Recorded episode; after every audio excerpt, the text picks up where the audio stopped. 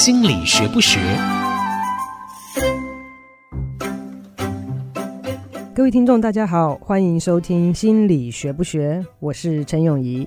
你今天好吗？你现在的感觉是什么呢？正向、负向，还是中性？没有特别感觉呢？我常常觉得在这边讲话好像自言自语哦，所以我卯足了劲都要把心如给拉进来。心如，你今天好吗？我今天还算不错，情绪是很稳定的。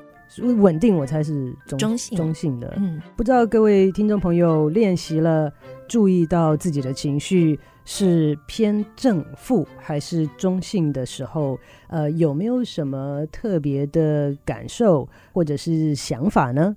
情绪这个东西，在现在的生活当中，我发现啊，常常被我们使用的方式，呃，是比较。不好的。当你讲一个人很有情绪的时候，或者是情绪很强烈的时候，感觉上有点像是在指责这个人不应该这样子。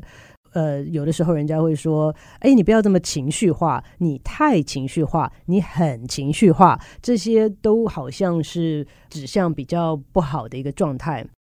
有时候我有机会到这个呃业界跟呃业界的同仁们互动的时候，呃，也常常。听到一些问题啊，就是说，诶，如果我在工作上碰到情绪反应很强烈的、很情绪化的同仁，呃，我该怎么处理？那当然，这个要需要更多的资讯才能够尝试，呃，有一个好的答案。不过，会问这样子的问题呢，呃，表示大家都不太喜欢情绪。我的想法啊，其实很珍惜情绪，不是那种个人的觉得说哦，生活当中有起伏啊，有高低啊。当然，这方面我也很珍惜。但是我说的是，当别人有情绪反应的时候，我也觉得这是一个很宝贵的机会耶。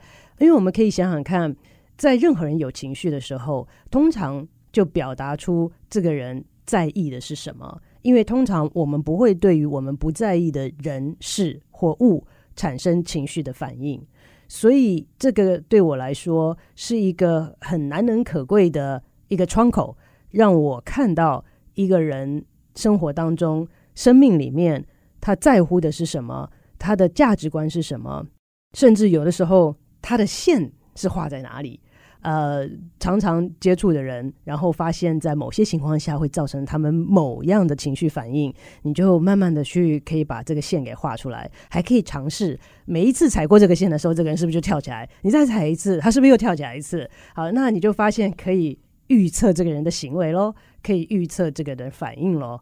上周我也有问大家一些假设性的问题，这些假设性的问题有的时候会让我们呃思考一些以前没有想到过的事，对我们自己的了解可能会多一些，也可以把这个问题抛给周围的人。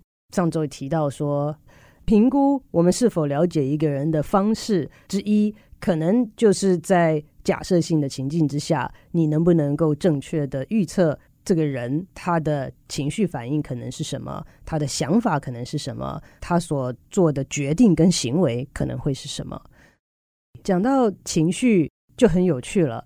你周围的人啊，你关心的、你爱的人，你知道要做什么他们才会开心吗？这听起来像是一个很简单的问题，但是呃，不是很多人可以回答得出来的。再问一次哦，你知道对于一个你在意的人来说，什么样子的事情会让他开心吗？那什么样的事情会让他悲伤呢？当然，我问了这个问题，一定还还有一个最终的问题，对不对？那你为什么不多做一点让他开心的事情呢？这个问题在婚姻咨商的时候呢，常常会被提起来。你明知道做这个他会生气，你明知道做这个可以让他开心，那你为什么选择去做或不做某些事情呢？那这个是其实有两个步骤，第一个是你要知道做什么可以让你所在意的人有好的情绪，嗯，那第二个是要选择去做还是不做。那上周也提到了，我们对于自己的情绪认知是不是可以把它归成正向的？负向的跟中性的，那情绪有上百种的情绪，是不是每一个人都会一生当中经历这么多的情绪呢？有这个必要吗？是越多越好吗？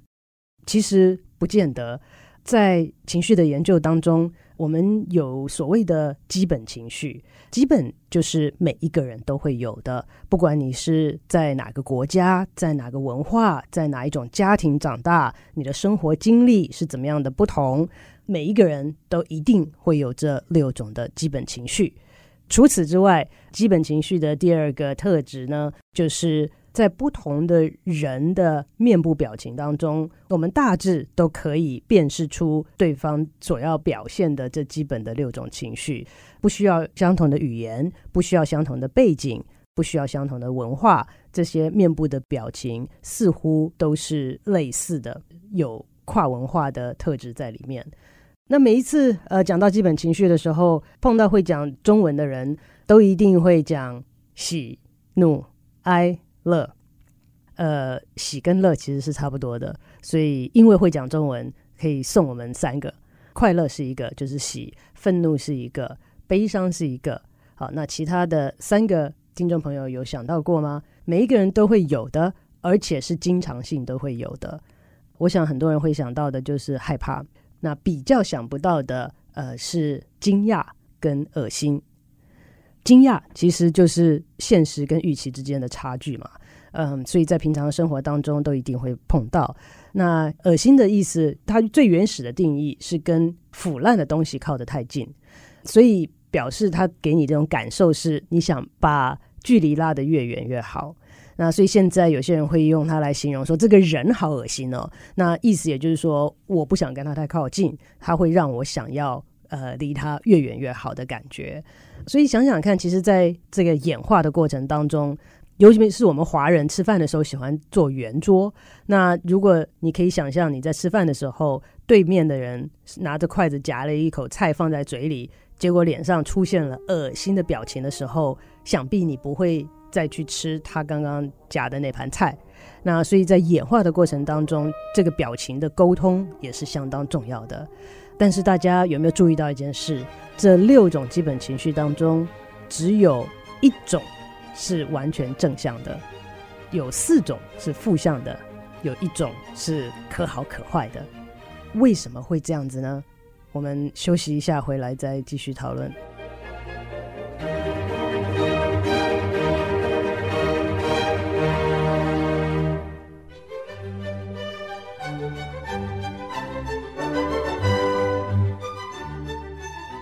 欢迎回到心理学不学，我是陈永仪，跟大家讨论的是情绪。刚刚提到有六种基本情绪，其中四种都是负面的，一种是正向的，也就是快乐。其实要想到人呐、身体上或者心理上的一些现象跟状态，我们还是要回归到一个演化的过程跟观念来想。因为我们人处在现在的这样环境当中，要生存下去，需要很有效的运用我们所有的资源。那在环境当中的资讯又非常非常的多，所以要如何的去筛选我们所接收到的资讯，适当的处理这些资讯，然后找出最好的回应方式，是要生存下去必备的一些能力。在这样子的一个竞争性相当强的环境当中，我们必须把资源花在最重要的地方。所以，情绪本身如果没有它的价值的话，其实是不会留到今天的。你想想看，我们常常在想说啊，我们的情绪耗尽了，很会耗尽我们的资源、我们的精力、我们大脑里面的能量。为什么它要耗尽这么多的资源呢？好，因为情绪的存在是给我们很重要的资讯，让我们知道接下来行为该如何反应。我们拿害怕来做个例子吧。嗯，我记得曾经有一个病人，他是华尔街的股票交易员。工作的压力非常大。那她是一位女性，在这样子的行业当中算是少数，因为这个行业是以男性居多。所以在我们智商的过程当中呢，她当然跟我分享很多，包括了在工作的环境当中啊，是不能够显示出有任何的软弱的表示，哈，就是说你今天就算很伤心，你也要控制的不能表现出来，好，但是很奇妙的，愤怒是可以被接受的，呃，攻击性强也是可以被接受的，因为是在这样子的高竞争性的环境里面，那但是任何别人觉得呃软弱的反应跟行为都不是呃很能被接受的。在这样子的环境当中，这么多年下来，他已经不太知道害怕是什么样子的感觉了。所以不开心的时候呢，更让他使用上非常流利的，就是愤怒，甚至是攻击性。在我们咨商的过程当中呢，刚好他跟他先生的关系呢起了一些变化。这个不是他当初来智商的原因，那但是事情发生了，他会在整间也会呃分享。他说他先生啊，现在真的是越来脾气越不好，也不稳定。结果有一次在吵架的时候啊，他先生很愤怒啊，拿了桌上的杯子就朝他丢过去。这个女强人啊，不只是在事业上。非常的呃优秀，他反应也非常迅速啊，所以呢，先生拿杯子丢他绝对是丢不中的，呃，他就闪开了，玻璃杯啊就砸到了墙上，当时就碎片就散了一地。那当然了，我在诊间一定会问他这个问题，对不对？就是说，那当时发生这些事情，你有什么感觉啊？那他觉得很莫名其妙，你有什么什么叫什么感觉啊？当然是很生气啊，开什么玩笑啊？我们儿子还在旁边呢，你怎么可以拿这个杯子这样子丢我啊？嗯，我说哦，还有没有什么其他的感觉？那他稍微想了一下，就是说，我还觉得蛮失望的，因为这个丈夫啊，我当初嫁他的时候，他完全不是这样的一个人，不知道曾几何时变成了这个样子，演变到今天，居然可以拿桌上的杯子砸我，也不顾旁边就是我们的孩子。那他讲的这些，当然都可以理解，但是我一直在寻找一种感受。寻找一种情绪，是在这样的情境下应该有的情绪，他却一直都没讲出来。不知道各位听众朋友听到这边有没有想出来，在这样子的情境之下，他应该有的是不是害怕呢？那你说，哎呀，害怕是情绪，愤怒是情绪，失望也是情绪，都是负面的，有什么差别呢？差别可大了。今天在我们感觉害怕的时候，我们接下来的行为。可能应该是逃避、逃跑，或者是躲起来，也就是保护自己的行为。可是他因为多年在职场上面，已经习惯了把这种害怕、软弱的感受，很快的转换成愤怒。那愤怒的时候，我们会有什么行为呢？愤怒的时候，通常是因为别人呃冒犯了我们。好，或者是夺取了我们该有的东西，导致的行为通常是以攻击性的居多。那在这样的情形下，当我们面对一个很大的威胁的时候，我们应该知道自己的能耐，什么时候该跑，什么时候该攻击，什么时候该躲起来。这些行为上面的差异，可能是决定我们生死的关键。那所以情绪为什么存在呢？因为它会主导我们的行为，不同的情绪会引发之后不同的行为，这些行为也会有不一样的后果。所以情绪的存在不只是让我们觉得哦开心啊、难过啊，好，那你说那是害怕，那悲伤有什么好处啊？我又想到。我的另外一个这个女强人的病人，好像女强人特别多，其实也没有哈。在我的病人当中呢，目前来讲，东方人跟美国人大概一半一半，那女生跟男生的比例大概七比三，学生跟工作的人比起来，大概也是差不多，学生呃三成，工作的人七成，所以以女生来讲啊。并不是所有的女性的呃病人都是有全职工作的，刚好我想到的这两位都是哈。那讲到这个悲伤呢，人啊是群居的动物，你可以选择有很少的好朋友，也就是说我只要一个两个好朋友就好了。但是有些人会需要很多很多的朋友，这个个人差异是会有的，但是没有人可以很健康、很满足、很快乐的。只有一个人不跟任何其他人有连接，因为群居是我们人的本性，跟别人做连接也是我们基本的需要。那所以你说悲伤有什么用处吗？那它在我们人际关系当中扮演很重要的角色。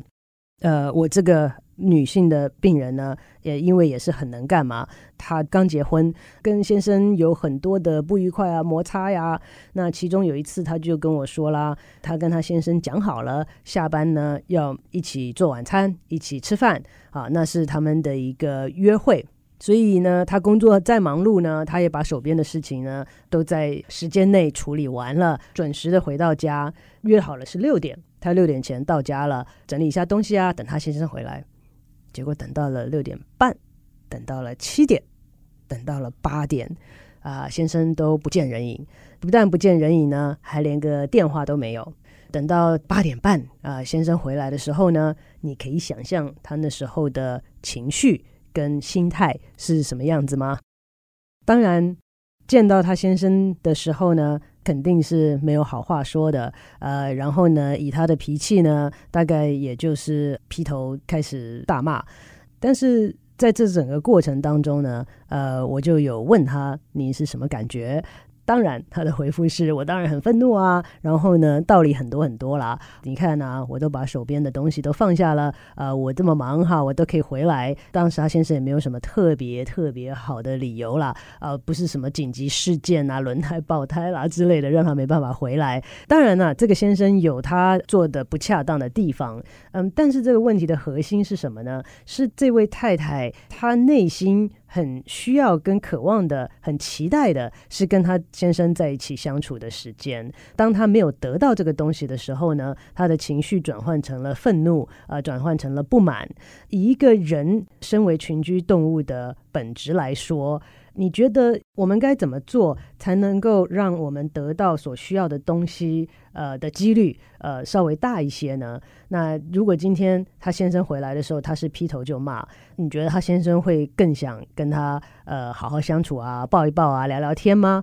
好像不太可能，但是如果今天他先生回来的时候呢，他就忠于他原始的情绪，呃，然后说：“哎呀，其实我好失望啊，这个因为我期待了很久啊，今天晚上，但是一直都没有等到你回来，好觉得还蛮难过的。”那这个悲伤跟伤心的情绪，让对方看到了，会比较愿意给我们支持，愿意给我们温暖，愿意给我们关怀。所以，这个基本的情绪，以悲伤来说，它的作用其实很多啦。除了我们内心的经历跟表达之外，对于人与人相处之间，如何能够得到我们所需要的支持跟关怀，不同的情绪表达也会导致别人对待我们的方式有所差异，所以情绪的存在不只是让我们感受而已啦，它的作用其实是会主导我们的行为，它也会让别人对待我们的态度有所不同。那在我们所处的环境当中，如何的去应对周遭的人事物，情绪扮演很重要的角色。在人际关系当中，它也是很重要的润滑剂，它也是很重要的工具，能够帮助我们索取得到我们所需要的支持。所以在接下来的这一周呢，通常啊，我在诊间当中呢，呃，所出的功课都是慢慢的，不要给对方造成太大的。压力的一些功课。那上周给听众朋友出的挑战呢，是在不同的时间尝试的问自己现在的感受是什么？那有三个选项：正向、负向，或者是中性。这一周其实我觉得，呃，还是可以尝试做一样的呃练习。但是如果有一些比较有挑战性比较强的一些听众朋友呢，如果你想要尝试更进一步或者是不一样的挑战，在这周当中，不妨可以尝试在不同的时间问自己，你现在的情绪是。六种情绪当中的哪一种呢？或者是没有情绪也没有关系，因为我们之前所提到的情绪嘛，是要跟你之前的基准点有所不同，才是有刺激、有反应、有情绪。所以并不是任何时候都有情绪的，没有也 OK。但是如果有，你能够感受到，在认知上能够指出现在的这个感觉是六种情绪当中的哪一种呢？如果有兴趣的话，不妨可以试试看。你说为什么这个重要？因为我们今天说了，不同的情绪会造成不同的行为，以及不同的后果，还有别人对待我们方式的不一样。那所以正确的经历我们的情绪，正确的表达我们的情绪，才能够让我们选出最好的反应、最好的因应方式、最好的行为，也让我们能够从周围的人当中得到我们所期待、所需要的一些关怀跟支持。节目就进行到这边，谢谢大家的收听。